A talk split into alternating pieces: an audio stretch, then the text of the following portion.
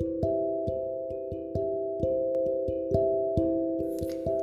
Descansamos en la verdad que es Jesucristo. Juan 1.17. Nos vemos en ti, en tus ojos.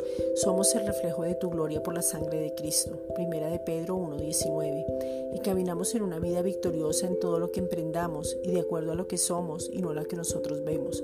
Segunda de Timoteo 2.1. Hoy caminamos en un perdón sin límites, Colosenses 1.14, en una vida victoriosa, reflejando tu santidad a causa del que nos habita, Efesios 4.24. Queremos experimentar en tu intimidad todo aquello que tienes para nosotros. Gracias Padre porque podemos anunciar tus maravillas, porque hemos visto cómo en la tierra se ha limpiado, ha vuelto al origen, cómo las familias comparten y cómo la provisión sobrenatural ha venido sobre nuestras vidas. Proverbios 15:6. Hoy entramos en el reposo del Señor que es Cristo. Isaías 28:12.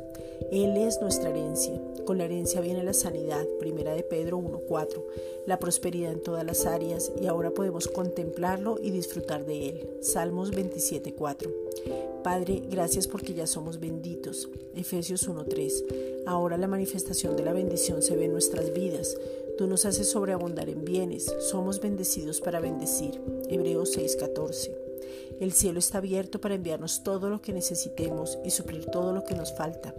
Prestaremos a muchas naciones y no vamos a necesitar de pedir prestado. Deuteronomio 28:12. Somos cabeza y no cola, estamos encima y no debajo.